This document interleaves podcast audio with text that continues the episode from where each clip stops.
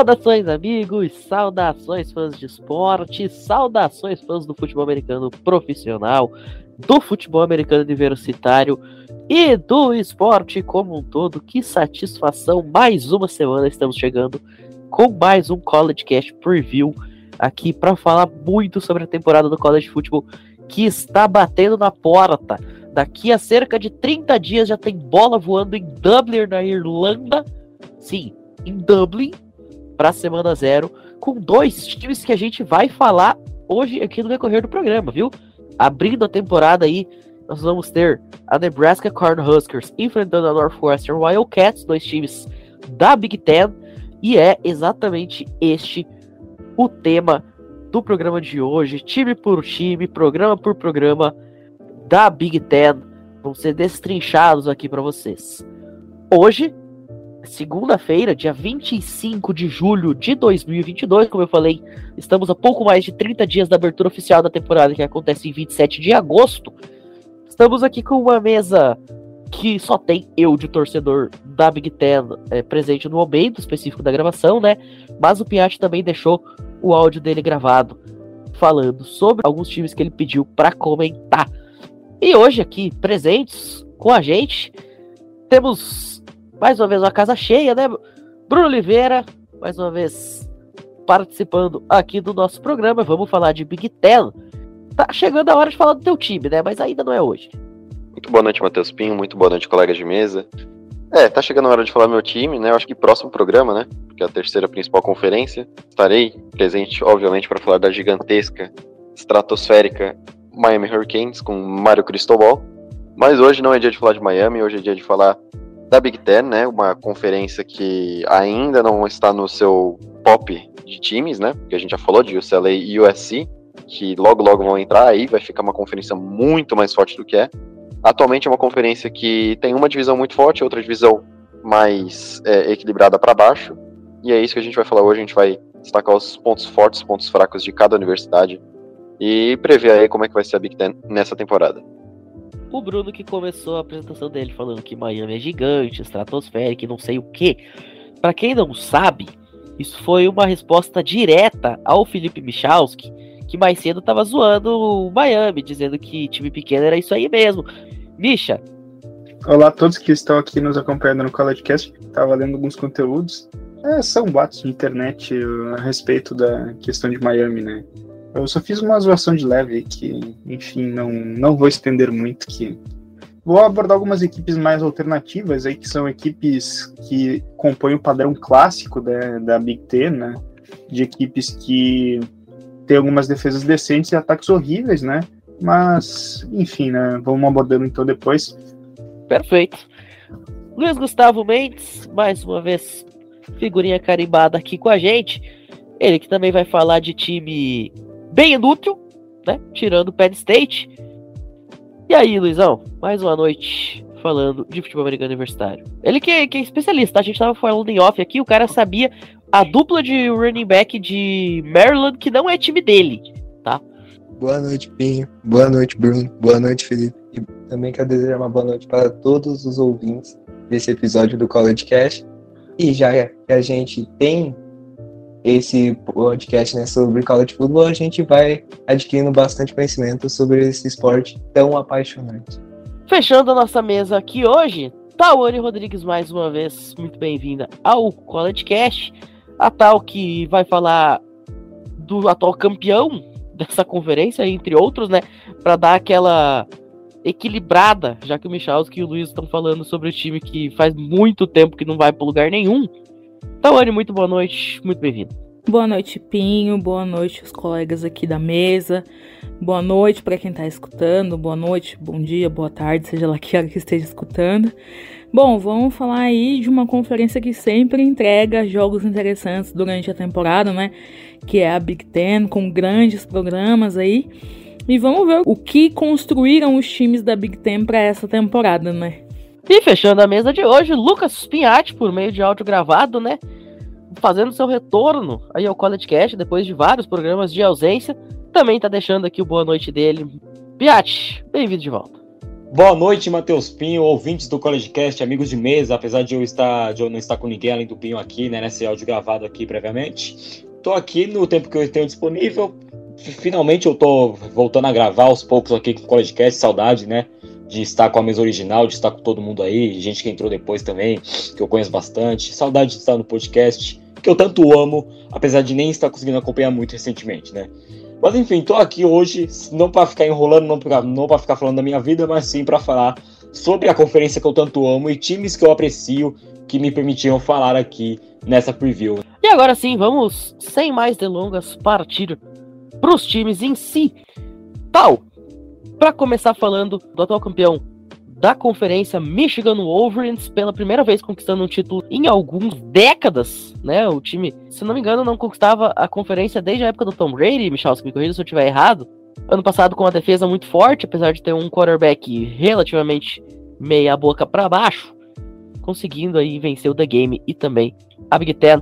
Conte-nos o que esperar de 2022. Bom, chegou a hora de falar aí de um dos maiores programas aí da Big Ten, né? Um programa bem tradicional, que é o programa de Michigan. Os Wolverines tiveram aí um 2021 muito bom. É, depois aí de muito tempo, muita frustração com o trabalho do Jim Harbaugh, sempre questionado ali na cadeira de técnico. É, o time finalmente fez uma grande campanha né, em 2021, fez o torcedor feliz ali. O recorde foi de 12-2. É, essas duas derrotas foi para Michigan State e na semifinal do college para Georgia. É, a derrota para Michigan State é uma questão de ali rivalidade local do estado e tal. E a semifinal do college assim foi uma derrota que é, doeu, assim. Não que o problema fosse perder para quem foi campeão, né? Mas foi a forma como os Wolverines jogaram, foram dominados pelos Bulldogs. Assim, o Kirby Smart deu o famoso nó tático no Jim Harbaugh. E assim, não foi o que os torcedores dos Wolverines esperavam ali para essa semifinal. Tanto tempo sem chegar né, tão longe na temporada e não se apresentou bem. Mas assim, a, a temporada positiva fez com que o Jim Harbaugh ganhasse um pouco mais de tempo ali, de, um pouco menos de pressão na frente dos Wolverines, o que não é lá muito bom. Assim, eu não sou muito fã do, do trabalho que o Jim Harbaugh vem fazendo lá, lá em Michigan. Teve assim muita especulação dele na NFL por conta do trabalho feito em 2021, mas eu não acho ele assim esse técnico todo, assim, o último grande trabalho dele foi com Colin Kaepernick no, nos 49ers, então eu não vejo tantas coisas boas assim no Jim Harbaugh, mas ele fez uma boa temporada, ele geriu bem um time para uma boa temporada em 2021. Bom, as perdas foram bem grandes para os Wolverines, né? Acho que boas temporadas, aliados a jogadores em ano de senior, fazem ali o, o seu time perder talento, e perdeu muito talento no draft, né? mesmo perdendo na semifinal do college, tiveram aí é, jogadores draftados em primeira rodada. O, o Hutchinson era o principal edge da classe ali para muitos, saiu ali na segunda escolha geral para os Lions. Também perdeu o safety Dexton Hill, que foi para os Bengals ali na primeira, no finalzinho da primeira rodada. É, o David Ojabo, começo de segunda rodada, que foi para os Ravens. Também perdeu o running back, perdeu o guard, né, que foi para o New England Patriots. Então perdeu bastante talento. Mas mesmo perdendo tanto talento, fez a nona classe de recrutamento do college. Então as adições foram boas, né? Ficou ali no top 10 dos melhores recrutamentos do college football. Foram 22 jogadores adicionados aos Wolverines, e entre eles foi um jogador cinco estrelas, que foi o cornerback Will Johnson. E aí entre os recrutas que mais me chamaram a atenção assim durante a minha pesquisa, estão o safety, Keon é Seb, e o wide receiver Tyler Morris. O safety, o, Keon Seb, ele é quatro estrelas, né? Assim como o Tyler Morris, o wide receiver. Mas ele vem com a missão de, de substituir o Dexton Hill, que saiu no draft. E tem essa, essa pressão nas costas aí, né? Bom, falando agora da projeção né, de 2022 para os Wolverines, assim, não tem um dos calendários mais difíceis, né? Joga bastante fora da divisão, que é muito bom, porque a Big Ten é uma divisão difícil, é, mas ainda conta com, com a vantagem para Penn State e Michigan State em casa, então vai jogar em Ann Arbor contra dois grandes rivais da divisão. Mas a projeção é que eles mantenham a mesma campanha ou que melhorem a campanha de 2021. Assim, vencer a conferência, não seria nada absurdo, chegar nos playoffs novamente. Então, o Michigan tem tudo para fazer mais uma boa campanha aí. Assim, é, na primeira parte do schedule, o primeiro jogo mais difícil ali é na semana 5 contra a Iowa. Então, é, acho que os Wolverines devem chegar até lá sem perder nenhum jogo. Se perder, será surpreendente, assim, principalmente para mim. Acho que eles conseguem manter até depois do jogo de Iowa. É, os Wolverines são amplos favoritos aí para vencer essa partida. E o calendário sempre conta ali com o jogo contra o High State, né? Que é assim o jogo mais complicado do schedule é, dos Wolverines. É, o ano passado, depois de muito tempo, os Wolverines pararam de perder, conseguiram vencer os Buckeyes, e aí a torcida fez a festa, invadiu o campo, parecia que tinha conquistado um título, mas é merecido, né? É, os, os Wolverines ali estavam numa boa temporada, foi, foi merecido. E assim, Michigan tem tudo para conseguir mais uma temporada de sucesso. Tem talento, tá certo que perdeu muito talento, mas tem um bom talento, tem uma base bem, bem montada para conseguir continuar jogando bem, tem um, um, um schedule que vai ajudar bastante. A minha projeção de recorde é 12-1, né? Não contando o playoff, mas acho que Michigan consegue fazer um recorde de 12 1 e essa derrota aí é justamente para os Buckeyes. Acho que esse ano volta a perder de Ohio State. Mas é isso, né? Assim, se tratando de Michigan, a gente sempre pode aguardar um desastre. A gente sempre pode aguardar que os comandados de Jim Harbaugh façam um torcedor de palhaço e errem tudo e, e tenham uma temporada horrível. Eu, como tenho uma simpatia pelos Wolverines, vou torcer para que eles joguem o, o melhor possível, façam uma boa temporada e voltem para os playoffs. O principal rival de Michigan rumo a tentar mais uma conquista da Big Ten aí neste ano é o High State Buckeyes, né? O time que faz com eles o The Game, que a gente já citou, né? Talvez o jogo de maior rivalidade do college football, historicamente falando. Piat, o que a gente pode esperar dos Bocais para 2022? E mais importante, né?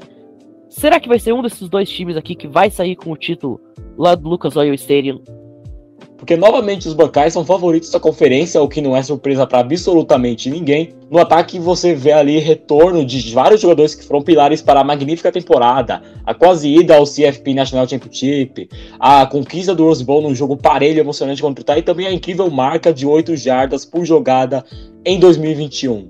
São eles o quarterback CJ Stroud, que na minha opinião é o melhor da posição no país, candidato a Heisman muito forte, não tenho muito o que falar dele, porque eu já falei muito no ano passado também. E o que dá para esperar dele é só melhora, porque é um, para mim ele vai ser o primeiro QB, talvez até a primeira escolha geral do próximo draft da NFL. Não é uma base muito boa, né? Porque a gente tá visando apenas o futebol americano do college de futebol, mas é isso aqui, cara. Ele é, na minha opinião, o melhor quarterback. Ele pode conduzir o Ohio State a algo que não acontece há alguns anos com essa equipe. É, os WAs Jackson Smith Indigma, que teve um grande destaque na reta final da temporada 2021, principalmente pela sua velocidade e agilidade. E Marvin Harrison Jr., filho do homem que carrega o mesmo nome, né? Não preciso falar muita coisa quem foi Marvin Harrison. E ele tem uma pegada do pai, ele mostra talento e teve grandes atuações durante a última temporada no grupo de WAs que era muito mais fechado do que é hoje. Hoje está muito aberto para eles dois, antes era muito fechado, depois tinha o Chris Olave também e o Garrett Wilson.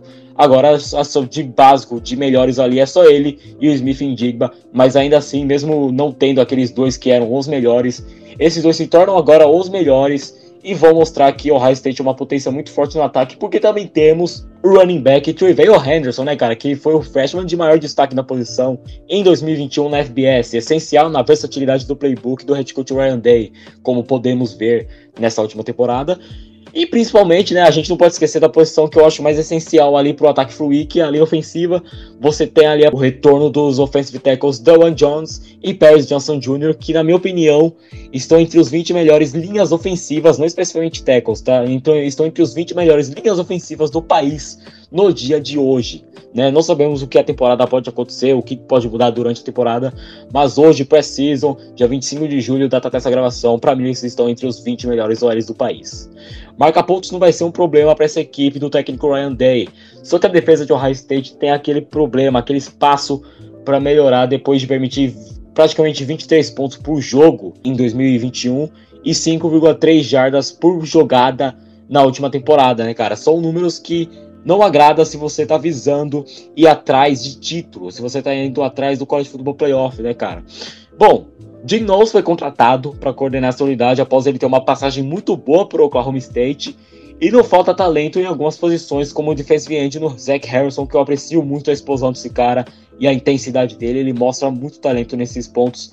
Pode ser uma coisa muito fatorial ali no pass rush de Ohio State, além dos linebackers Tommy Eichenberg e Steel Chambers, que são linebackers assim, não são os mais top de linha na, na FBS, mas dentro da conferência podem sim estar entre os melhores, com certeza só por estar ali em Ohio State e se destacando, igual se destacaram também no ano passado. Além dos defensive backs Denzel Burke e Ronnie Hickman ali fechando os principais ali do lineup de 11 jogadores, né, cara? Tem nome ali, só que tem umas, uns espaços que precisa melhorar. Eu não tenho muito tempo para ficar detalhando todas essas coisas aqui, porque o tempo é curto. Nas trincheiras, independente disso, é que dê um passo à frente. Isso será o determinante para saber o que acontecerá ao final da temporada regular de 2022 com os Buckeyes. Meu palpite, cara, é que os Buckeyes terminam a temporada regular invicto, tá? 12-0. Eles enfrentam o Wisconsin, eles enfrentam algumas equipes difíceis, como Michigan também. Inclusive, eu faço, um, faço uma promessa aqui, que eu vou repetir essa promessa quando chegar novembro também, tá? Se o, se o Ohio State perder novamente para Michigan, eu faço um pix de 30 reais pro primeiro ouvinte que vier me cobrar no Instagram. Então, um time muito forte que eu vejo voltando para a final da conferência disputando muito a final da conferência contra o time que eu ainda vou falar, você já deve saber quem. Cara, o Ohio State é uma potência e vai ser uma potência por muitos longos anos ainda, cara. É um time que novamente eu vejo brigando pelo College Football Playoff e também pela National Championship, cara. Perfeito. Brunão, agora a gente já falou do lado azul e amarelo do estado do Michigan. Vamos falar do lado verde e branco, Michigan State Spartans, um time que ano passado fez uma super campanha, ficou exatamente com o mesmo recorde dos Wolverines e dos Buckeyes, acabou não conseguindo ir para a final de conferência por conta dos critérios de desempate. E aí, cara, será que os Spartans esse ano podem novamente repetir uma temporada como foi a do ano passado e, quiçá, chegar até a final de conferência? Bom, vamos lá. Vamos falar da, do Michigan State Spartans, que é um time bem incógnita para essa temporada, né? É, a temporada passada, como, é, como você bem falou, fez uma campanha muito boa. Teve apenas duas derrotas durante a, a temporada regular, com 10 vitórias, perdeu apenas para Purdue e Ohio State, né, tomou uma saraivada de Ohio State, 56 a 7. Mas teve bons jogos ao longo do ano passado, é, espancou a minha Miami Hurricanes na época de Manny Diaz, conseguiu ganhar o clássico contra Michigan, aquele jogaço do Kenneth Walker com quatro touchdowns. Penn State também fez um, foi uma boa vitória. É, como você falou, acabou não conseguindo chegar à final de conferência pelos critérios de desempate, mas venceram o Pitbull 31 a 21 contra Pittsburgh. Então foi uma campanha muito boa, talvez uma das melhores campanhas de, de Michigan State no século, né? Foi uma campanha sensacional que por muito pouco não chegou à final de conferência. Falando um pouco dos jogadores draftados, né? Eu pincelei um pouquinho sobre isso quando a gente falou dos jogadores que podem explodir nessa temporada, dar a volta por cima, né? E eu falei da saída do Kenneth Walker, né, que ele foi draftado pelo Seattle Seahawks na pick 41. Para mim é uma perda praticamente irreparável para os Spartans, porque ele é o cara que movia tudo, né? Ele era o coração daquele ataque, do time em si. E a saída dele vai ser muito sentida, né? Outros jogadores que saíram para o draft foi o Jalen Nayer, para Minnesota, wide receiver. Fullback barra tight end Connor Hayward, que é o irmão do Cameron Hayward, foi para Pittsburgh também. E o A.J. Arcory, o tackle, que foi para Los Angeles Rams. As adições, tiveram algumas adições interessantes, né? É, via é, recrutamento, né? Eles tiveram alguns jogadores quatro estrelas, incluindo o cornerback Caleb Coley, o Jeremy Bernard, wide receiver, o Alex Montgomery, defensive tackle, Dylan Tatum, running back, e o Antônio Gates Jr., filho do Antônio Gates, é, wide receiver. É, eu falei só desses cinco porque eles estão na lista dos 300 melhores recrutas é, da temporada pela ESPN, né? Tiveram alguns outros quatro jogadores, né? Um quarterback, um tight end, um cornerback e um athlete, né? Que pode jogar várias posições. Então são nove jogadores. Quatro estrelas é um bom recrutamento para o time de Michigan State, que nem sempre ah, é o, top 3, top 5, mas foi um recrutamento muito bom. Não tiveram nenhum jogador cinco estrelas, mas é, vai ajudar o time junto com as transferências que eles conseguiram essa temporada, né? A principal transferência foi a chegada do Jalen Burger, né, o running back de Wisconsin, que perdeu é, posição ali com o Chas Meluzzi, o o Braylon Allen. Então ele chega, chega agora para Michigan State, que ele vai carregar sozinho esse ataque corrido, tentar chegar perto do que o Kenneth Walker fez, é, o que vai ser muito difícil, né? Eles também chegaram a conseguir a transferência de dois linebackers, o Jacob Windbom e o Aaron Burl, é, de UNLV e Mississippi State, o Chris Bogle de Florida, Emer Speed de Georgia, um bom cornerback, um jogador bem interessante, Outro running back, o Jarek é, Broussard, de Colorado, Daniel Barker, de Illinois, o Tyrande, e o Brian Green, de Washington State. Então, essas foram todas as transferências que chegaram. Para mim, aqui vai ter mais impacto o Jalen Burger. E o, o Amir Speed, o cornerback, também é um jogador que pode agregar muito. E eles perderam muitos jogadores é, no portal de transferências, né? Mas os principais, o Alex Okello, o defensive end, o Kellen Gervin, cornerback, Chase Klein, o linebacker, e o Michael Dowell, o safety, são jogadores são todos da defesa, então é, podem ter um impacto significativo nesse time de Michigan State. Falando um pouquinho do, do depth chart dessa temporada, Michigan State tem ainda como quarterback o Peyton Thorne, que é um redshirt junior.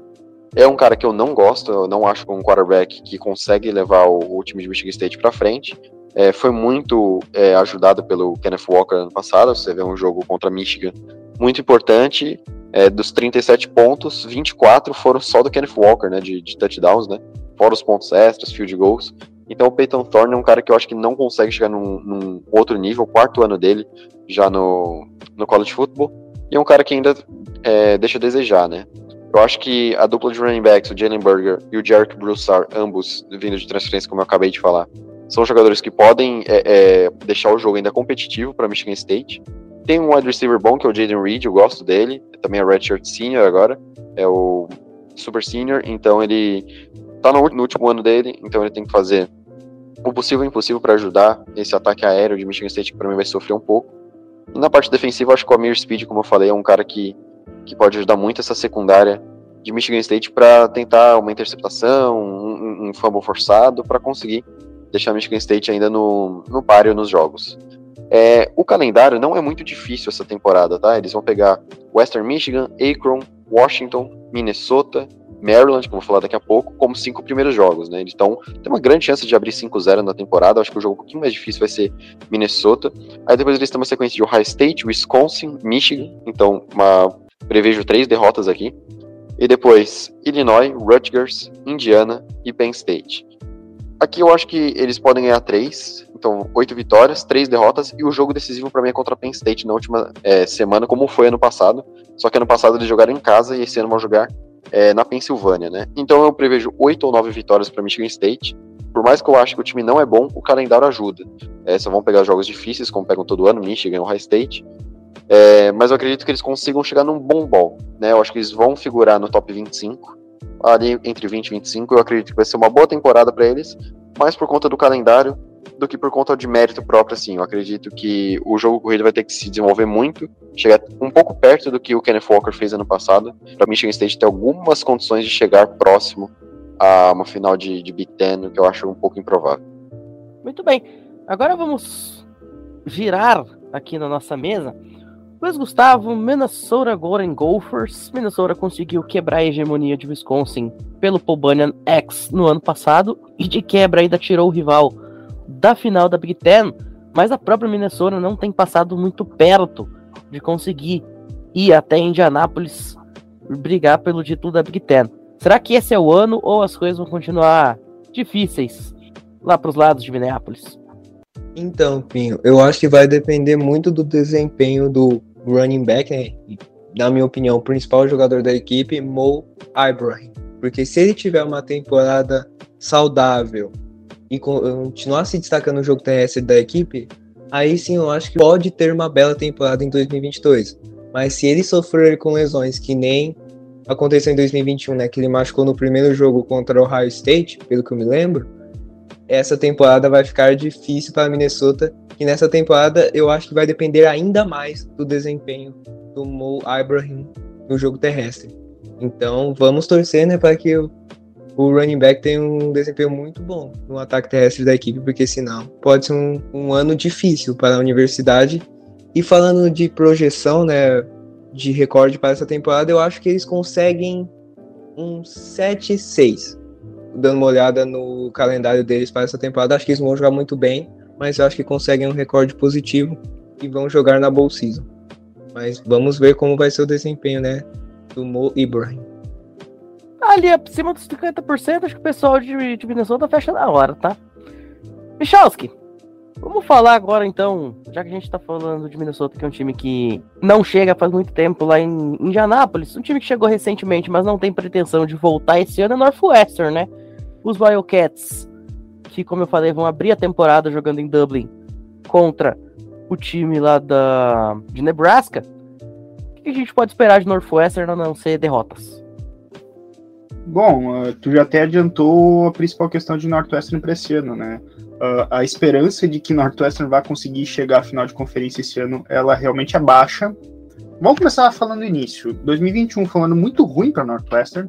O time venceu apenas três partidas, perdeu nove, venceu apenas um jogo dentro da conferência. Uma campanha bem miserável, assim, mas está dentro do padrão do que é a Northwestern, né? A Northwestern alterna algumas temporadas muito boas com outras temporadas muito ruins. É o padrão de uma faculdade que sofre para recrutar, é uma faculdade muito forte academicamente e que ali tem muito consolidado no, no Pat Fitzgerald um estilo específico ali de jogo que é focado na defesa, um, é uma equipe muito forte defensivamente e que no ataque sofre né, muito por limitação de peças. O que, que aconteceu ano passado? O ataque de, de Northwestern, por padrão, ele foi mal, muito mal. Foi um dos piores do Big Ten em vários aspectos. Só que a defesa também acabou indo mal, né? que é um dos pontos fortes, e acabou que o time acabou perdendo vários jogos uh, por diferenças bem consideráveis, né? E perdeu alguns jogos que não costumava perder. O que, que se projeta para esse ano? O pessoal espera que a defesa melhore um pouco, uh, a defesa consiga ali fazer um pouco mais de coisas e consiga, enfim, tornar as coisas um pouco mais equilibradas. O ataque tá um pouco problemático ainda, né? Uh, tem uma disputa ali de quarterbacks para ver quem é que vai ser o titular. O jogo decisivo, talvez que a gente possa pensar em termos aqui para Nebraska, é logo na estreia, no dia 27 de agosto, como foi citado, o duelo contra a Nebraska em Dublin, uh, lá na Irlanda. Uh, vai ser a abertura né, na semana zero do College Football. Uh, projetando aqui um pouco da, da tabela até dos Wildcats, a estreia contra a Nebraska no dia 27 de agosto. Daí nós temos, na sequência, três jogos em casa, fora da conferência, contra Duke, Southern Illinois e Miami, Ohio. Dá para vencer as três, dá para vencer as três. Daí tem uh, Penn State e Wisconsin, jogos bastante difíceis. Pega Maryland fora de casa, Iowa fora de casa, recebe Ohio State, daí visita Minnesota e Purdue e chega na última semana pega Illinois em casa, uh, num duelo que, enfim, pode definir ali a ida Ball Season ou não. Do que dá para se apontar de prognóstico, eu captaria ali umas, umas cinco vitórias e sete derrotas, algo assim. Porque tem um problema assim que Northwestern às vezes costuma tropeçar nesses jogos facinhos, né? Tipo, um joguinho ali contra a Duke em casa, uma Miami Ohio, às vezes o jogo não encaixa, o ataque de Northwestern consegue produzir três jardas por jogada e não consegue avançar, o quarterback acaba indo mal, e às vezes Northwestern perde esses jogos meio idiotas e que acabam custando caro. Não dá para ser tão otimista assim em termos do que, que dá para esperar de Northwestern, porque realmente esse é um ano de reconstrução e ainda faltam peças, né, para a equipe competir, né, uh, de maneira que o torcedor gostasse, né, uh, que é dia final da Big Ten, mesmo que às vezes o fato de ir, ir final não signifique muita coisa, porque enfim a disparidade da divisão leste para oeste é grande, mas enfim, né, muita coisa pode acontecer, às vezes vai ver que Northwestern nos surpreenda, né? Porque eles costumam dar seus pulos, digamos. Podemos dizer que quando o Northwestern aparece na final é o pulo do gato? Nesse caso, o pulo do gato selvagem? Ah, não. Ele fez essa. É. Vocês estavam com saudade das minhas piadas, que eu sei, tá? Não adianta negar. Bom, depois desse trocadilho infame, Vamos falar do time que tem o trocadilho mais infame e mais usado da história deste programa, deste podcast. Perdeu, perdeu, perdeu, perdeu, Tawane Rodrigues. Bom, Então chegamos aí a, ao programa da Big Ten, que a maior contribuição que deu para o esporte foi o Drew Brees, né? E aí eu tô falando de Purdue, dos Boilermakers, que fizeram um 2021 até que razoável. Perderam apenas quatro jogos na temporada e perderam para times que eram melhores realmente, como Notre Dame, Minnesota, Wisconsin e o High State, né? É, o High State aí é uma pedra no sapato dos times da Big Ten e com Purdue não foi diferente. E aí, com essa campanha, uh, os Boilermakers chegaram ao Music City Bowl e venceram Tennessee no overtime. Foi assim um jogaço, foi muito bom de assistir o jogo. É, foi bem legal. Um, um, dos bowls mais legais da bowl season passada. Então, é, terminou aí o ano alto, terminou o ano muito bem ali o programa de Purdue. Com isso, é óbvio que suas estrelas chamam a atenção. E a principal estrela do programa ali era o Ed George Karlaftis. É, ele saiu no fim da primeira rodada para os Chiefs. É, foi uma excelente escolha dos Chiefs. Acho que até é, foi uma escolha é, um estilo ali, talvez o, o George Karlaftis deveria ter saído antes, porque ele era um dos principais pass rushers do college, então é, é uma perda bem impactante no programa. É, a, a, defesa principalmente vai perder muito, né? Porque perde o seu principal pass rusher e não repõe a altura. A gente vai falar um pouquinho das adições um pouquinho mais para frente, mas é, perdeu e não repôs. Além dele, perdeu o wide receiver David Bell, que foi para os Browns, e o fullback Xander Horvath, que saiu ali na antepenúltima escolha do draft ali, quase o Mr. Irrelevant, foi draftado ali para os Chargers. E no, no portal de transferências não perdeu, assim, nenhum talento relevante pro programa. E aí, assim, nas adições, Purdue não é lá um programa que chame muita atenção dos recrutas, né? Não é um, um programa tão tradicional assim. E aí, assim, que não tá brigando ali, quando eu falo não tradicional, é que não tá sempre brigando ali no, no topo, né, como é o High State, uh, Michigan nem sempre tá brigando, mas é um, um programa que sempre chama atenção.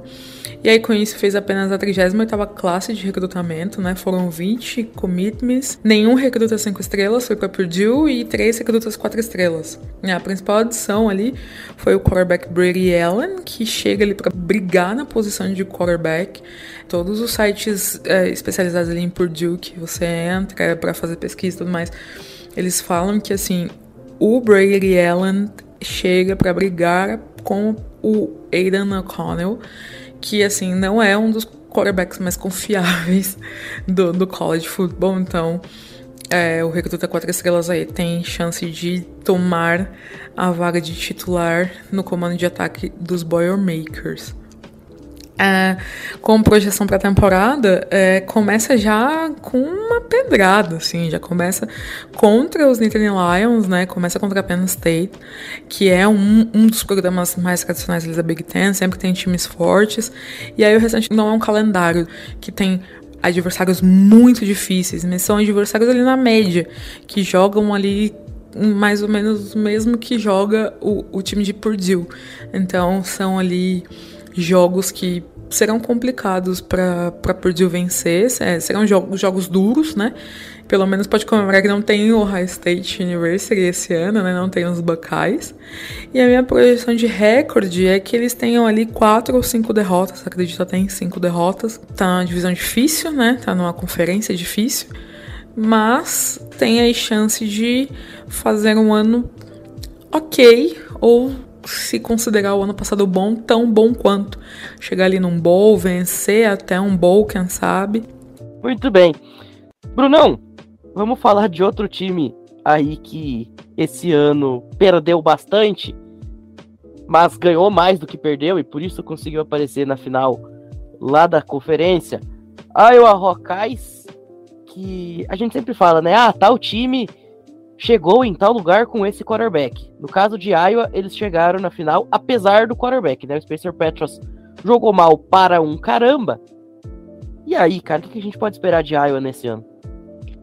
Então, é. Cara, o, o que o Spencer Petros é ruim não tá no gibi, né? É, tiveram uma temporada muito boa, né? Começaram muito bem, já ganhando de Indiana, é, Iowa State, Kent State, Colorado. Cara, a defesa, eu lembro que a gente tava falando da defesa, muito boa. A defesa carregando é, várias interceptações, 20 pontos por interceptação, de, de pick six, de fumble recuperado e tal, até que chegou jogos que o ataque precisava produzir, né? E teve aquele jogo contra Penn State também, que, que Iowa jogou muito mal, mas acabou conseguindo ganhar. Aí pegou, Purdue, é, perdeu, perdeu Purdue, né? Que a Tawane acabou de falar. Tomaram 24 a 7 e aí ligou totalmente um alerta. Depois perderam para o Wisconsin e conseguiram uma boas vitórias. Aí dá aquela mascarada, né? Eles ganharam de Illinois, Nebraska, até que chegou na final da Big Ten e tomaram 42 a 3 na final da Big Ten. Não teve nenhuma graça aquele jogo. Michigan, que também não tem um quarterback decente, acabou com, com o Iowa naquele jogo e ligou muitos alertas para essa temporada, né? Porque o Tyler Goodson não está mais no time, foi para o Packers como undrafted free agent. O time também não tem mais o Tyler Linderbaum, que, é o, que era o center OL ali do, do time, e o Danny Belton, que era o defensive back, foi para o Giants, o Linderbaum foi para o Ravens. Quem que pode ajudar a Iowa nessa temporada? Chegando via recrutamento, só tem dois jogadores quatro estrelas que estão na lista dos 300 principais da ESPN, que é o Xavier Nwampka, que é o safety número 9 do país, e o Aaron Graves, o defensive end, é número 18. Tem outros jogadores três estrelas, né? Running backs, tackles, mas assim, nenhum de encher os olhos. Né? São jogadores que estão ranqueados como 53, é, 129, 85, então, é, em suas posições. E via é, Transfer Portal, literalmente não chegou ninguém. É, o, o Brennan Sweeney, ele saiu do time, não, ainda não tem time definido para ele, era um linebacker. E o Charlie Jones, wide receiver, duas estrelas também, foi para Purdue. Então, nenhum impacto no transfer portal para o time de Iowa. O depth chart do time, você tem o Sam Laporta, que é o Tyrande, a grande esperança aí do, do time de Iowa para conseguir alguma, alguma coisa boa no ataque aéreo, porque você tem um grandíssimo Spencer Petras de quarterback, né, Redshirt Senior. É um cara que, cara, é mais te atrapalha do que te ajuda. É, na posição de wide receiver você tem o Keegan Johnson, que é o melhorzinho ali, mas nenhum de, de ser um grande wide receiver no país.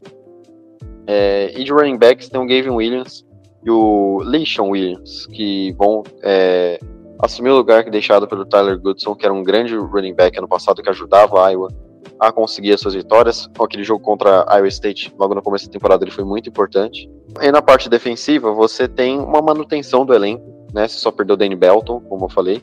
É, você tem o Jack Campbell, é, você tem o, o Justin Jacobs, o John Wagner, você tem bons jogadores aí na defesa, que também é, é, um caso parecido com o do Steelers da NFL, que eu comparo muito. Porque são times que dependem muito da defesa porque o ataque não produzia. E Iowa é muito parecido, né? É um ataque que não tem um quarterback, depende do jogo corrido, e a defesa tem que resolver os jogos. E isso vai custar caro essa temporada, porque você pega o calendário aqui de Iowa, logo no começo você tem jogos fáceis. South Dakota, você tem um clássico contra Iowa State, que é um pouco complicado, mas você tem Nevada, Rutgers, até chegar a hora que você pega Michigan de novo, depois Illinois, aí Ohio State, você tem Wisconsin também pelo caminho, aí você tem aquele Nebraska, Northwestern. Então eu acredito que a Iowa perca de 3 a 4 jogos. Eu acredito que eles consigam perder para Minnesota por conta do jogo corrido, né? O, o Mo Ibrahim, se eles não se lesionar, vai ser um problema. É, e acho que não vai ter força para bater de frente com times medianos. Como eles não pegam Penn State nessa temporada, é uma derrota que seria menos. Então eu acredito que eles consigam um 8-4, talvez um 9-3, é, que seria uma temporada muito boa também, o que ajuda pelo calendário, né, como Michigan State. Mas eu acredito que eles não fiquem ranqueados essa temporada. É, vai ser uma temporada um pouco frustrante depois do que eles passaram ano passado. Finalmente o Spencer Petros vai sair como signal caller de Iowa para o ano que vem. Ano passado eu costumava dizer que o Spencer era uma Petras no caminho, então pelo visto vai continuar sendo, né? Que momento. Dando seguimento aqui falando de mais um time que decepcionou na temporada passada, Lucas Pinhatti. A nossa Wisconsin, a gente previa mil e uma maravilhas, ia chegar na final da Big Ten. Na verdade, quase conseguiu, apesar de ter uma temporada ridícula.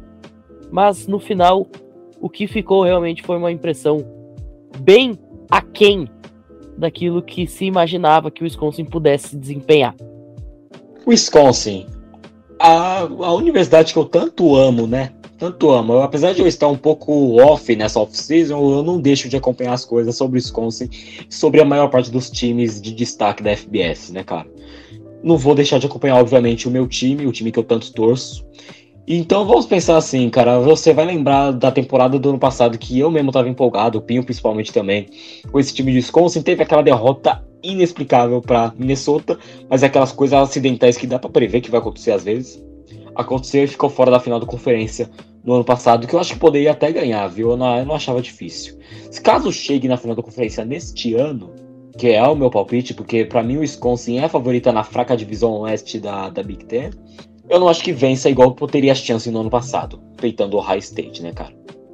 Só que não há um favorito claro para vencer a Big Ten West em 2022. É o Wisconsin, na minha opinião, e na opinião da maioria de quem faz análise assim, sabe? Não sou um especialista profundo, mas quem é mais especialista que eu vai saber que o Wisconsin é a favorita da Big Ten West, né, cara? Retorna com apenas oito titulares no geral, tá? Perdeu muitos jogadores, principalmente o Léo Tinol e o Jack Sambor, perdeu o jogador na secundária, perdeu o Danny Davis e o Kendrick Pearl, que apesar de não serem nada de excelentes recebedores, faziam algum papel minimamente fundamental. E a principal perda no ataque foi o Tyrion Jake Ferguson, né, cara? Que agora tá no Dallas Cowboys e eu torço muito pelo sucesso dele. Eu não tenho muito o que falar na defesa, né, cara? Perdemos jogadores na defesa, né? Só que, cara, se você for olhar pela linha defensiva, cara, eu não espero nada. Não espero nada, nada, nada na linha defensiva, tá? Pode ser um problema grande. Mas no ano passado calaram minha boca e eu espero que nesse ano calem minha boca novamente. Eu espero que esteja errado nas minhas expectativas, tá? Mas se você quer ter o olho em algum jogador da nossa linha defensiva, olho no número 95, nose tackle, Kenu Benton. Ele é senior, mas para mim não é nada que você vai exaltar, que você vai colocar como first team ou second team all Big. Agora, se você avançar um pouco, continuando no front seven, aí você vê uns nomes um pouco melhores. Você vê, para mim, o melhor jogador da defesa nesse momento é o Nick Herbig, que já se destacou no ano passado. Para mim, ele teve o um breakout year no ano passado, teve teve alguns sacks, teve tackle para perda de jardas, forçou um fumble no ano passado, jogou bem o Las Vegas Bowl. Então, cara, o número 19 linebacker, ele pode ser bom. Eu acho que ele vai desenvolver, ele não, não vou pensar em draft aqui, porque não é uma ciência exata também o draft, mas assim, cara, ele vai ser um jogador muito interessante aqui. Vai ser um jogador muito interessante para mim, o melhor na defesa. Continuando com o linebackers, até porque o Nick Herbig é mais um pass rusher mesmo, ele sabe cobrir bem o passe, mas ele também é muito de ir pra cima da, da OL. Falando em linebacker mesmo, que cobre o meio do campo mesmo, a gente tem o Tatum Grass e o Jordan Turner. Vai ser uma disputa boa. Eu acho que o Tatum Grass pode levar melhor, mas o Jordan Turner é um, é um talento a se desenvolver ainda, porque ele é, é sophomore, mas já mostra alguma coisa que dá para acender uma esperança de futuro nele. Indo para secundária, ali não falta experiência. Que não falta experiência. Tem dois jogadores graduados, entre eles o número um, cornerback Jay Shaw. Eu gosto dele, não é lá o melhor cornerback, mas é um cornerback interessante. Tem o Alexander Smith também, número 11, que é senior. Experiência não falta também nos safeties, que tem o Trevor Blaylock e o John Torture. Então, cara, dá para focar, dá para você ver bastante coisa ali, sabe? Mas, assim, secundário experiente, mas experiência não é certificado de qualidade também, né, cara? Vamos torcer para que não ceda tanta big play igual cedeu no ano passado, igual conseguiu tomar TD de 60 jardas de arma em um passe, eu não sei como isso acontece. Vamos ver como é que isso se resolve. Porém, tem um talento que não pode ser o hoje, mas ele é o amanhã, de Wisconsin, que já vale a pena ficar de olho em 2022. Número 24, Strong Safety Hunter Water, muito bom em porrada, sabe bater, sabe cobrir, sabe leitura. É um safety que pode ser futuro. Pode aparecer hoje, mas no amanhã também de Wisconsin. Além de você pensar também no linebacker freshman, o TJ Ballers, para mim, não agora, mas também futuramente, coisa para 2023, mas que já pode ter alguns flashes nesse ano, como linebacker aí de Wisconsin. For olhar pro ataque, a gente tem ali a disputa entre os running backs, né? Com certeza o running back 1 vai ser o Berlon Allen, que foi para mim o melhor running back freshman do ano passado, sem, sem condições, né, cara? Porque assim, o Trevor Hunt teve o destaque dele lá no High State, só que no playbook versátil e com um QB muito bom.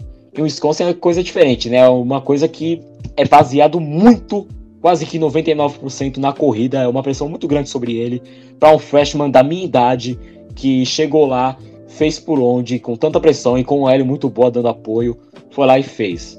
Porém, tem o Jasmine Lucy transferido, né, que já teve bons flashes no ano passado, apareceu muito bem lá o Jasmine Lucy, gosto dele, ele é senior já, ele vai ser um bom reserva e que vai ter flashes, tá? Ele não vai ser um reserva que aparece uma vez ou outra, não. Ele vai ser um reserva que aparece bastante, tá, cara? Além do Isaac Randall, que também é senior e que é um running back bom. Não vai ter uma disputa. O Brown Allen é o titular. Mas todos os running backs de Wisconsin são running backs que dá para confiar, que dá para botar a bola na mão, não para ganhar um jogo, mas para antecipar as coisas já no primeiro tempo e deixar para que administre as coisas direitinho no segundo tempo e ganhar o jogo de forma sem que se estresse, sem que fique na emoção. Pensando em Tairen, cara, o titular, que já teve bons flashes no ano passado, mesmo com o Jake Ferguson sendo titular, até porque a gente joga muito com dois Tairens, é o Jack Agenbeck, né, cara? Eu sei, eu gostei dele, ele teve boas aparições no ano passado, tanto bloqueando quanto também recebendo passes. Então, cara, é uma opção boa no ataque do nosso time com o Christ, cara. Então, gosto dele. Só que a gente não pode esquecer do Tyrion reserva, o Hayden Hunt, até porque a gente joga com dois Tyrion muitas vezes. Hayden Hunt número 87, Júnior também, o, o Agenbeck é senior, né? O Rudy Elias Júnior e mostra talento. Não talento igual do Edinback, mas ele pode ter uns flashes interessantes. Na OL eu tenho uns experientes também, né? Mas o que eu dou destaque é o Joe Tipman, center, e o Jack Nelson, left tackle. São jogadores que mostram sabedoria em leitura de bloco, principalmente por zona. Gosto bastante desses jogadores. E falando de WR, né, cara? É aquilo que eu falei. Uh, o Wisconsin não tem um WR bom desde 1905, que foi o ano que legalizaram o passe no futebol americano. Então, cara, o que, a gente vai prestar atenção? Aquele que eu citei no ano passado, quando foi recrutado, Marcus Allen, número 4, tem nome de MVP da NFL lá nos anos 80, lá com Las Vegas Raiders, Los Angeles Raiders na época, né, cara? Running back muito bom, só que aqui eu tô falando de um wide receiver que tem um nome igual, mas isso não é garantia de, obviamente, nada, né? Mas eu vejo talento nele, pode ser um WR interessante para hoje e para amanhã no Wisconsin. Finalmente a gente pode ter um WR que, não que você ache que vai ser um, um grande WR no college, mas um WR que pelo menos mostre decência. E depois tem o Timur Dye, que não acho lá tanta coisa assim. E depois tem o Skyler Bell, que pra mim não é nada demais. Vejo um time bom, porque tem disciplina, tem foco, tem um coach bom, tem um playbook bom. Eu gosto disso. Tem uma variedade também. E criatividade também do Paul Quad. Além da defesa muito bem treinada pelo Jim Leonard, né, cara? Então vamos lá prever aqui o Wisconsin jogo por jogo de forma rápida. O Wisconsin começa a temporada enfrentando o Illinois State em casa. Os três primeiros jogos são em casa, no Camp Randall em Madison, Wisconsin. Illinois State, a gente tem que ganhar. Washington State é para ganhar e New Mexico State é para ganhar. Dá para começar 3-0 tranquilamente. Dias 3, 10 e 17 de setembro. 17 de setembro, aniversário do Bruno, nosso companheiro de mesa aqui. Sábado, 24 de setembro, aí eu já acho que é derrota, né, cara? A gente tá indo para Ohio, lá em Columbus, para perder para Ohio State, que eu já falei que vai terminar invicto a temporada regular. Depois a gente volta para Wisconsin, enfrenta a Illinois Fighting Illinois. Illinois vai ser um time que é aquele time que aparece do nada, um time que você duvida, duvida, mas aparece do nada para fazer alguma coisa. Eu acho que Illinois pode dar trabalho, pode sim ganhar, aquele time que te assusta do nada. Mas eu ainda fico com vitória sobre Illinois, sobre Northwestern. Até agora a gente tá 5 e 1, né, de acordo com esses palpites. Aí vem duas derrotas seguidas, tá? Michigan State fora de casa. Apesar de Michigan State não ter mais Kenneth Walker, que foi 80% do ataque deles no ano passado, ainda é um time organizado. Eu acho que a gente pode perder. Sei lá, 60% de chance de derrota aí pra Michigan State, 40% de vitória, né, cara? Pode ganhar sim, mas eu vou colocar derrota aqui. 5 e 2. E vai ter uma zebra aí, tá? Vai por Joe e o Wisconsin vai derrotar a gente e a gente vai ficar agora 5 e 3. Só que depois, cara, você vai ver aqui. By week, volta a jogar em novembro contra Maryland, ganha. Iowa fora de casa, ganha.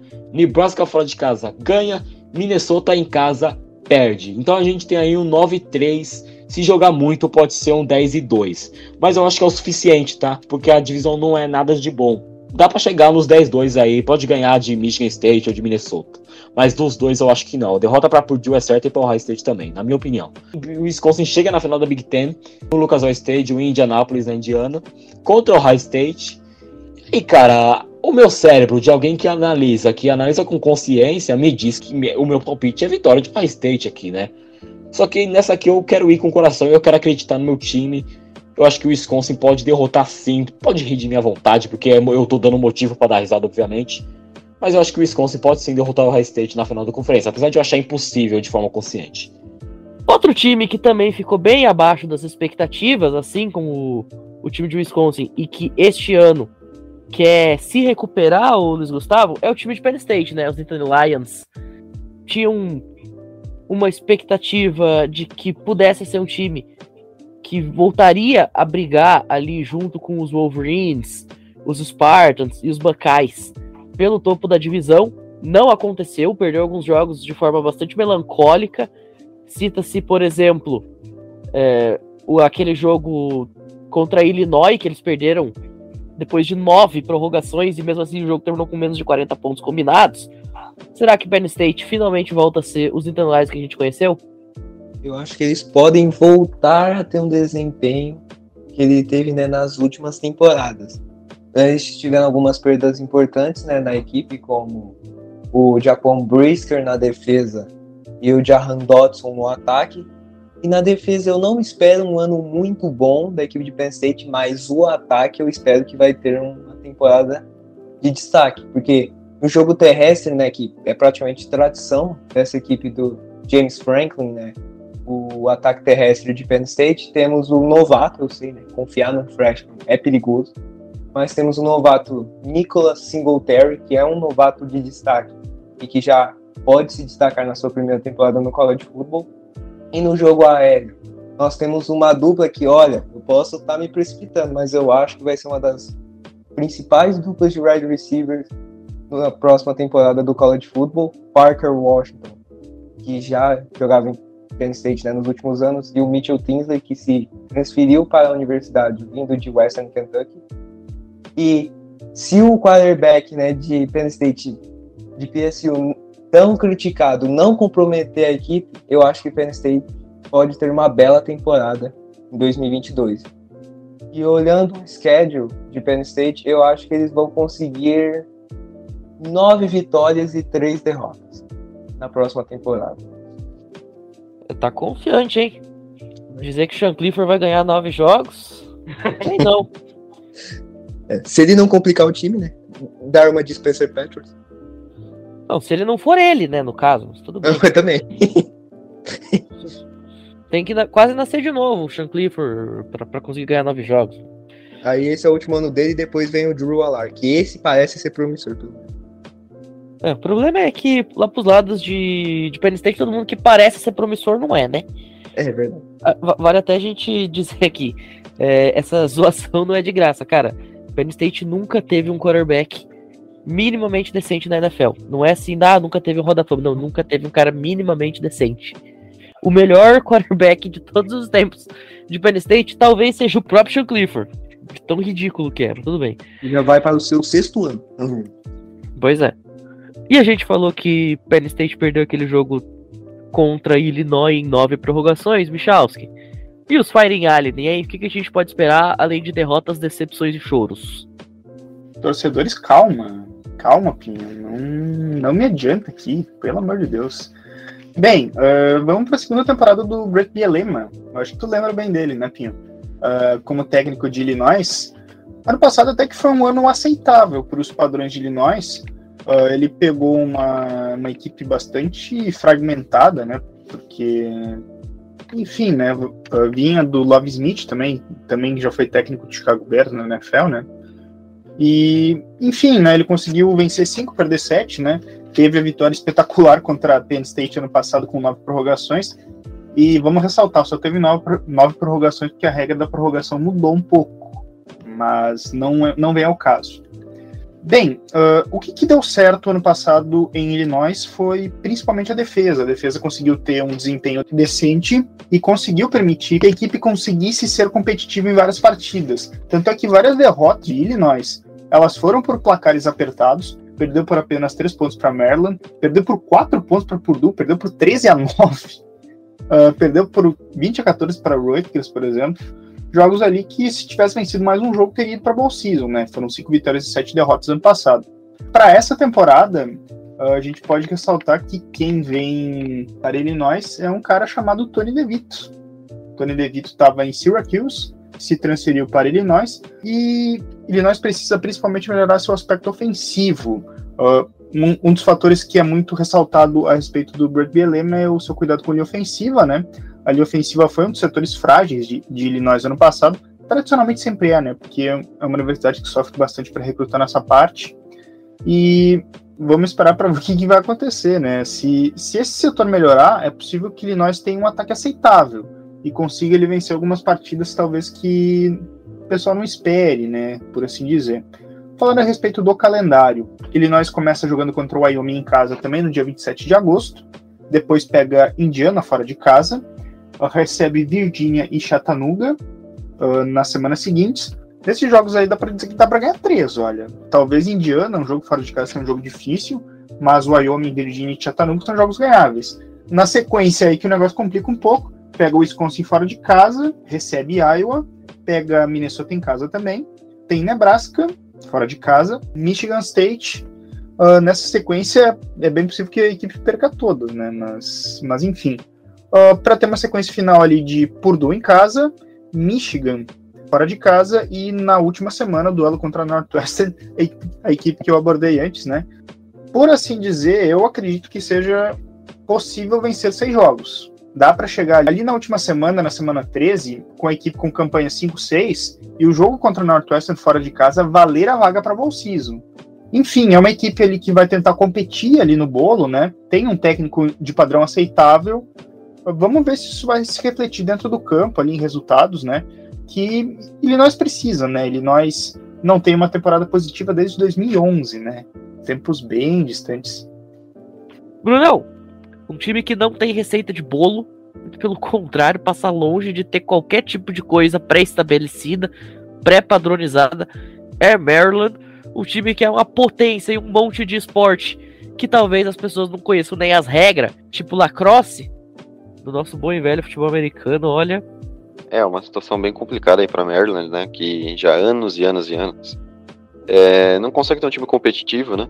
Consegue ter algum momento, um momento que não dura, então é bem complicado. A gente faz análise é, basicamente porque tem que fazer, né? Porque vai que tem um torcedor perdido aí de Maryland que quer saber do time, porque realmente é um time que não, não traz apego nenhum, né? Um time que teve dois jogadores draftados só nesse draft, o Nick Cross, o safety, indo para Indianapolis, e o Tigozien Okonkwo, que foi para Tennessee, o Tyrande. São dois jogadores que podem ter sua relevância, mas assim, é, o Nick Cross na 96 foi o jogador mais alto draftado nos últimos anos, desde o Darnell Savage, também safety, que foi pro Packers na 21. Então é um time que não tem relevância nem pro draft, então um pouco complicado para Maryland é, nos últimos anos, né?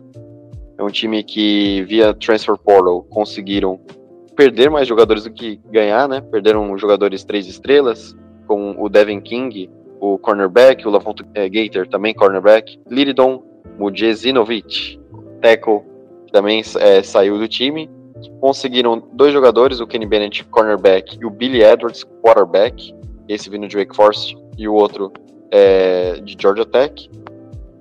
E assim, é um time que é, tem boas posições, é, de jogadores boas posições, que eu vou falar daqui a pouco, é, mas assim, no recrutamento, eles literalmente não conseguiram pegar ninguém decente, né? Alguns jogadores, os gatos pingados aí, de três estrelas, mas assim, nada de, de muito impacto, né? Você tem, por exemplo, o Andrew Royal, tackle, o Kelly Whitland, é, linebacker. Você tem um jogador quatro estrelas, para não falar que eu tô mentindo. O Jay Sean Barham, linebacker. Ele é 119 nacional, 10 na posição e, e o terceiro melhor do estado, né? É, de, de Maryland, que ele é de Baltimore. Fora isso, é um time que já tem algumas peças vindas do ano passado, né? Você tem o Taulia Tagovailoa, que é um quarterback que não é melhor, mas assim, é um quarterback melhor que o Spencer Patriots e o Sean Clifford, que já foram comentados aqui.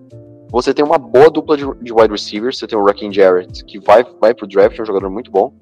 É, e o Dante Dimos, que também tem um futuro muito legal. É, ele é senior, Raheem Jarrett é junior. São as melhores coisas que tem no, no elenco de Maryland. A defesa é uma defesa mediana para fraca. Não tem nenhum jogador assim que te faça encher os olhos. É, então, basicamente, ao contrário dos outros dois times que eu falei, Michigan State e Iowa, você tem um ataque um pouquinho melhor, né? Você tem bons wide receivers, né? Que as outras duas universidades não têm. Você tem uma dupla bem interessante que pode ganhar jogos porque você tem um, quarterback que sabe lançar uma bola sem parecer um Neandertal. É isso, isso acho que já faz um, uma grande diferença. Né? Mas fora isso, o calendário de Maryland, que eu acabei esquecendo de falar, né, do ano passado, foi um ano é, fraco, né? É, 6-6, que ainda classificou o time para um bowl. Eles venceram West Virginia, Howard por 62 a 0, mas também é Howard. Eles perderam de 66 a 17 para Ohio State, 59 a 18 para Michigan e 40 a 21 para Michigan State. Então é uma defesa que toma muitos pontos. Né? O único jogo que eles tomaram é, 14 pontos ou menos foi contra Howard, foi 62 a 0. Eles tomaram é, é, muitos pontos. Então é um, uma, um time que tem que abrir bastante o olho porque eles conseguiram tomar 16 de Kent State, 17 de Illinois. E acabou que no Strike Ball eles ganharam de 54 a 10 de, Virginia Tech, mas é aquele jogo que você nem sabe como isso aconteceu, né? Então, foi o jogo atípico justamente no Ball, né? Que deu uma moralzinha ali para acabar o ano. É, mas esse ano, para sorte dos torcedores de Maryland, é um calendário muito fácil. Muito fácil. É, só tem de difícil, assim, Ohio State, Wisconsin e Penn State. É, e Michigan. São quatro jogos difíceis. Só você tem. Eles vão pegar Buffalo, Charlotte, Southern Methodist Mustangs. Eles vão pegar também Indiana, Northwestern, Rutgers. Então são seis jogos é, passíveis de vitória. E cinco ou seis derrotas. Eu acredito que eles consigam seis ou sete vitórias, né? Um, mais um ano de ball. É, que está muito de bom tamanho para o time, que é um time bem mediano, bem limitado, tirando as, o, o Taulia, o Rakim e o Dante Demons. Fora isso, é um time muito fraco, mas que vai conseguir um bom, coincidentemente falando. Os três times que eu peguei são times que têm calendários fáceis e, e passíveis de ir a ball. Se não forem a ball, aí é um ano completamente vexatório devido aos adversários que eu acabei comentando. Mas é isso, seis ou sete vitórias no máximo é a previsão minha que eu tenho para Maryland Terrapins.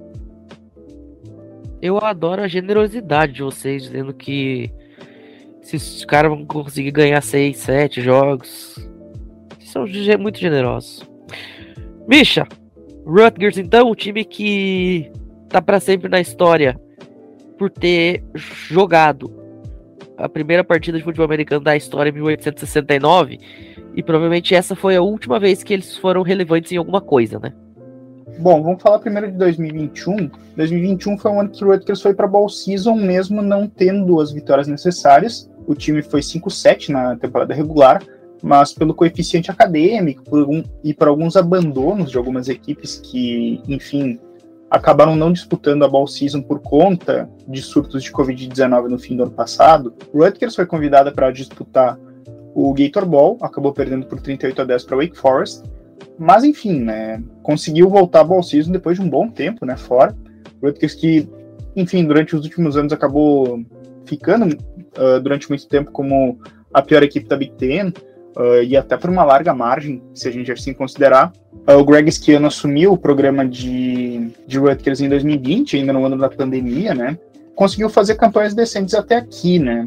E até com uma limitação muito grande de recursos humanos, porque, enfim, o Rutgers não consegue recrutar da mesma maneira que o High State, que Penn State, que, que Michigan ou Michigan State, né? A diferença bem nítida, bem nítida, bem clara. E nesses aspectos, o que, que dá para considerar a respeito dessa temporada?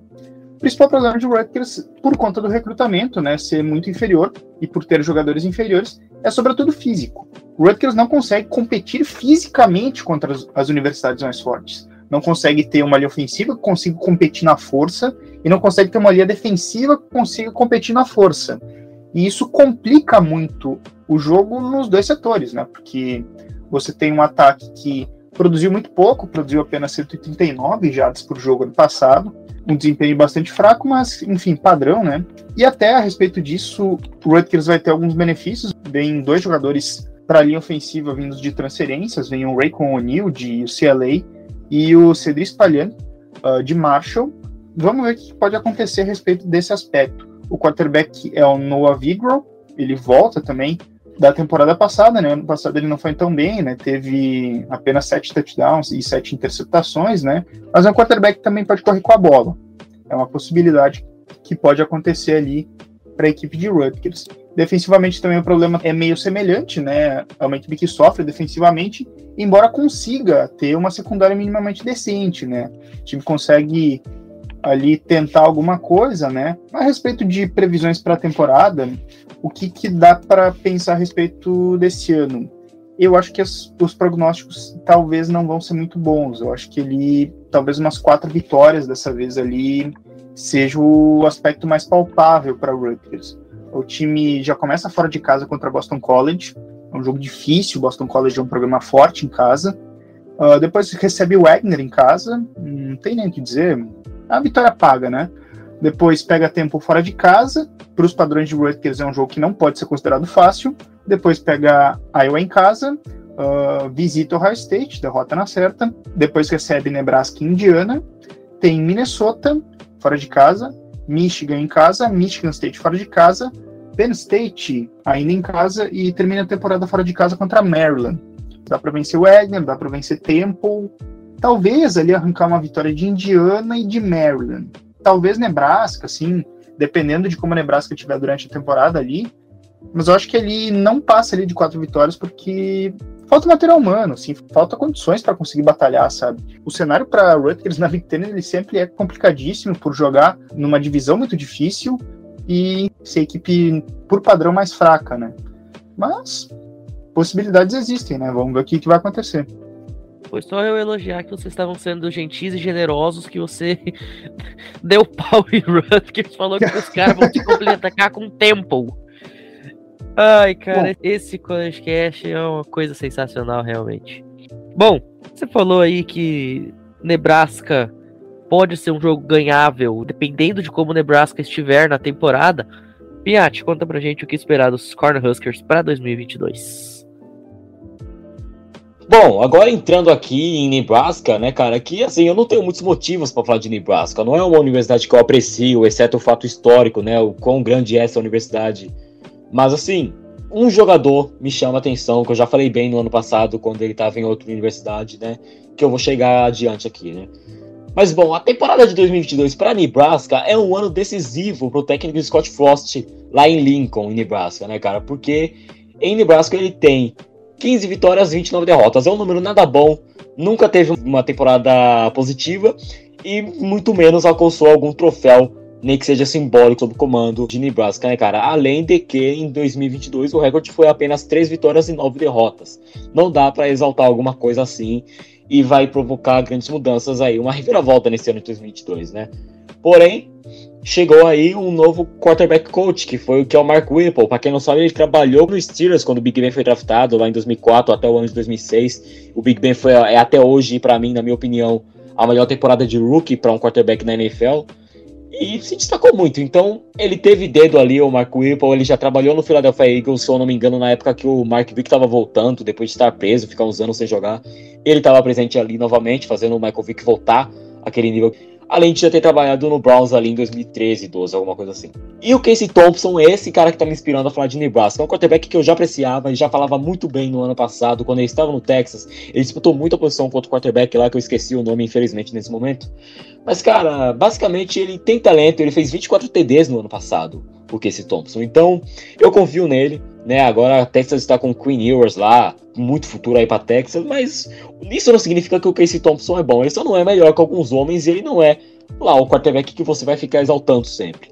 Mas é um quarterback que eu acho muito decente, que pode ajudar Nebraska em algumas coisas ou outras. Até porque ele vai contar com o Omar Manning, que vem de uma Junior College de Lancaster, no Texas, quatro estrelas, e também de Troy Palmer, cinco estrelas, recrutado por LSU, também transferido agora para Nebraska. Que inclusive eu prefiro mais o Troy Palmer, tá? O Omar Manning é o WR físico. Só que o Troy Palmer, além de ser físico, mostra muita velocidade pós-recepção. Além de outros traços na execução de rota, o Troy Palmer pode ser uma arma muito interessante, dependendo de como for o playbook aí de Nebraska com, com o Frost, né, cara? Uh, o backfield é disputado, né? Eu acho que o titular vai ser o Ramel Johnson, só que ali tem o Anthony Grant, que eu gosto bastante também, além do sophomore Jackers e Ants, mas para mim esse é o terceiro que não vai disputar tanto, pelo menos nesse ano de 2022.